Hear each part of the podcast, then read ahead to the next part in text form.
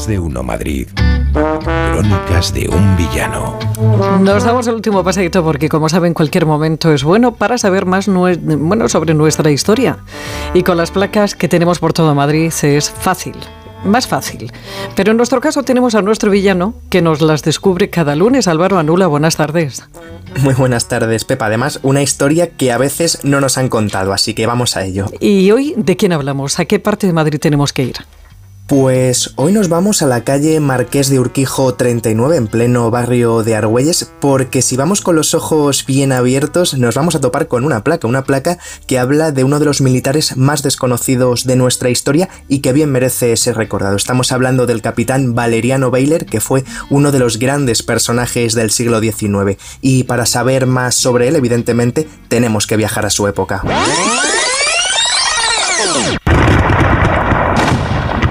Época que no es otra que los últimos años del siglo XIX. Aquí nos encontramos entre disparos y cañonazos por todas las colonias españolas, Filipinas, el Caribe, Cuba. Parece que el sol empieza a ponerse en nuestro imperio, así que el gobierno de Cánovas pone la mirada en un militar, un señor que alcanzará nada más y nada menos que 75 años de servicio militar. Hablamos de Valeriano Bayler y sobre todo de un hombre olvidado.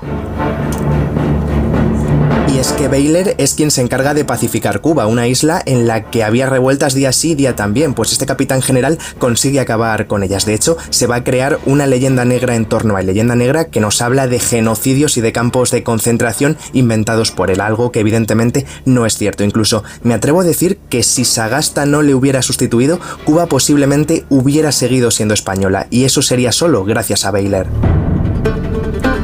Pero claro, ¿qué relación tiene Baylor con Madrid? Pues bastante, porque muy pocas personas saben que el capitán general era amo y señor de prácticamente todo el barrio de Argüelles. Allí tenía su casa, sus cuadras, sus jardines y todo los que, lo que nos podemos imaginar. Vaya, así hasta que murió en su casa de Argüelles en 1930, siendo ministro de guerra. Casa que, como decimos, estuvo en la calle Marqués de Urquijo número 39. Pues cuando alce la vista y vea esa placa, acuérdese de la historia que le ha contado nuestro villano. Hasta la semana que viene, Álvaro.